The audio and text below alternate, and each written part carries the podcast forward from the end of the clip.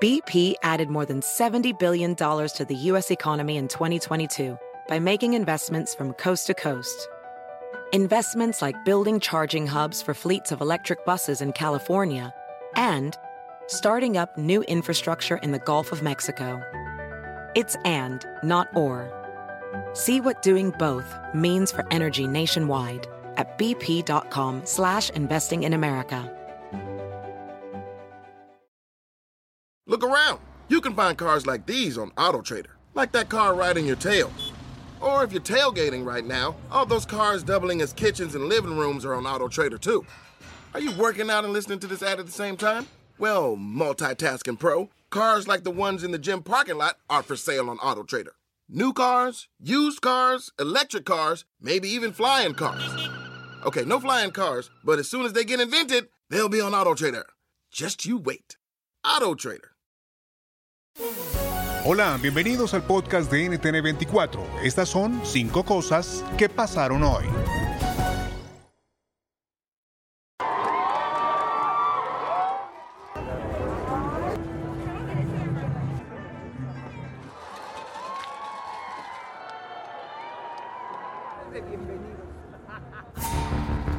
México volvió a celebrar masivamente el Día de los Muertos.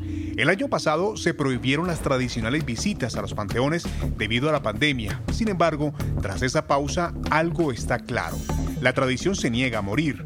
La festividad comienza el 31 de octubre recordando a los que murieron en accidentes, continúa el 1 de noviembre para conmemorar a los que fallecieron en la niñez y concluye el 2 de noviembre con el recuerdo de los adultos muertos. El historiador Alejandro Rosas nos cuenta más. Desde luego hay tradiciones ahí prehispánicas, pero también hispánicas. Pero, por ejemplo, ayer, desde hace algunos años, y esto es muy curioso porque así se va dando la transculturización. Eh, desde hace algunos años, cuando se estrenó la película, una de las entregas del agente 007, la que se llama Spectre, eh, esa película empieza con un desfile de calaveras en Día de Muertos en la Ciudad de México. Bueno, eso no existía aquí. Nosotros no teníamos un desfile así. Y sin embargo, a partir del estreno de esa película, al gobierno de la Ciudad de México le pareció que era buena idea y desde entonces ya tenemos nuestro desfile de muertos con calaveras, con catrinas, eh, con gente que se disfraza como en la película. Entonces, es una aportación, es curioso, pero pues James Bond nos trajo ese desfile y ahora ya es parte también de los rituales que se hacen en la Ciudad de México. Más de 80 países prometieron recortar en un 30% sus emisiones de metano en 2030 durante la jornada de este martes en la cumbre del clima en Escocia. El presidente de Estados Unidos, Joe Biden, anunció un plan para proteger los bosques a nivel mundial, al tiempo que cuestionó a China por no participar activamente en el evento. Creo que ha sido un gran error, francamente, que China no apareciera el resto del mundo miran a China y piensan qué valor agregado han ofrecido. Han perdido la habilidad de influenciar a la gente alrededor del mundo y toda la gente aquí en la COP. De igual manera, lo diría sobre Rusia.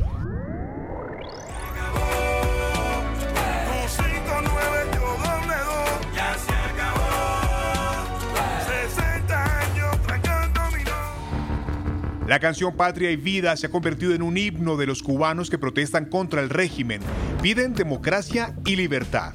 Desde su lanzamiento en febrero, su éxito ha sido indiscutible. Hasta ha conseguido dos nominaciones a los Grammy que se entregan el 18 de noviembre. En la ceremonia en Las Vegas estarán cuatro de sus cinco autores. Esta noche conversamos con Eliezer Márquez Duani, más conocido por su nombre artístico, El Funky, quien acaba de llegar por primera vez a Estados Unidos. Después de, hacer esta canción, eh, por supuesto que mi vida dio un giro grandísimo, ya no era lo mismo. Eh, en la casa, bajo una medida cautelar, yo estaba, yo estaba firmando todos los meses, todos los principios de mes tenía que firmar. Y apenas para salir de mi barrio tenía que pedir permiso o simplemente era perseguido por alguien que me estaba vigilado y ha sido bastante intenso todo este tiempo. Quiero coordinar un mensaje contundente porque no solamente por, por, el hecho de estar ahí, sino por representar estos hermanos que están presos, por Cuba como tal, en general, por el cambio de Cuba, por la libertad y por lo que representa patria y vida. Por supuesto, voy a estamos preparando, organizando ese momento y por supuesto hay que decir sus cosas directo. Es el momento. En El Salvador, la Asamblea Oficialista avanza en una propuesta de reforma constitucional que, según críticos, amenaza con entregar poderes absolutos al presidente Nayib Bukele. Human Rights Watch, en voz de su director para las Américas, José Miguel Vivanco, lo advierte.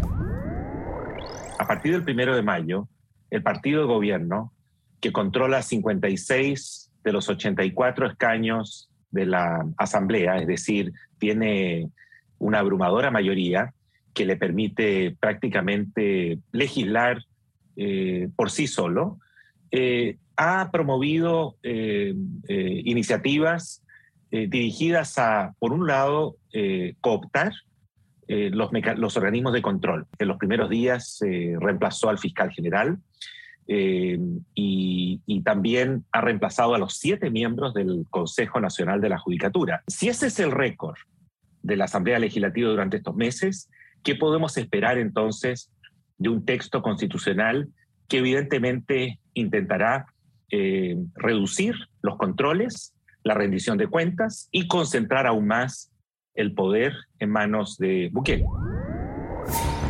Malestar en algunos sectores por la visita a Venezuela del fiscal de la Corte Penal Internacional, quien solo se ha reunido con representantes del régimen de Nicolás Maduro. Víctimas de violaciones a los derechos humanos protestan en Caracas para reiterarle que no hay justicia en el país. Alfredo Romero, director del Foro Penal Venezolano, lo analiza. La justicia no es venganza. La justicia es precisamente justicia, solventar conflictos y está dedicada a quién? Al político que vende esa situación como para eh, eh, colocarse como que ese es el cambio, etc. No, es para la víctima. La víctima que busca justicia porque efectivamente su familiar o él mismo o ella misma fue agredida de una u otra forma. Y así tenemos que verlo y así yo lo veo. Y el fiscal debe actuar de manera muy objetiva y de manera muy, eh, digamos, técnicamente correcta para que en caso de que se abra una investigación y se proceda a real un proceso judicial, no sea un proceso judicial de venganza hacia un sector, sino también se respeten todos los principios y garantías del debido proceso, derecho a la defensa, etcétera, que siempre hemos luchado para que eso exista. Si te gustó este podcast, puedes buscar más de nuestro contenido en nuestra página web www.ntn24.com. En NTN24 tenemos una red de corresponsales en las Américas que nos permite tener acceso de primera mano a toda la información y hacer análisis sobre los eventos más importantes de la región. Qué gusto estar con ustedes. Mi nombre es Hugo Vecino. En Twitter, arroba Hugo Vecino. En el podcast de NTN24 te informamos y te acompañamos.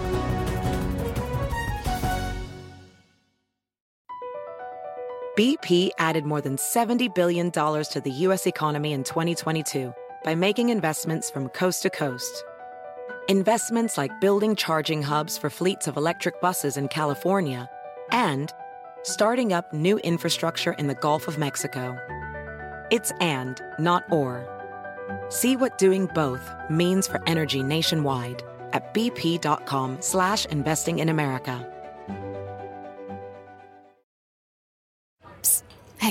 It's me, your barista. So, you know how you come in almost every day for our cold foam coffee? Yeah, well, I might be putting myself out of a job by telling you this, but now there's an easy way to foam at home with new International Delight Cold Foam Creamer. With three new foaming flavors French vanilla, sweet and creamy, and caramel macchiato, who could blame you if you stopped coming in altogether? Yeah, it's that foaming delicious. You're welcome. New International Delight Cold Foam Creamer, now in stores. It's foaming delicious.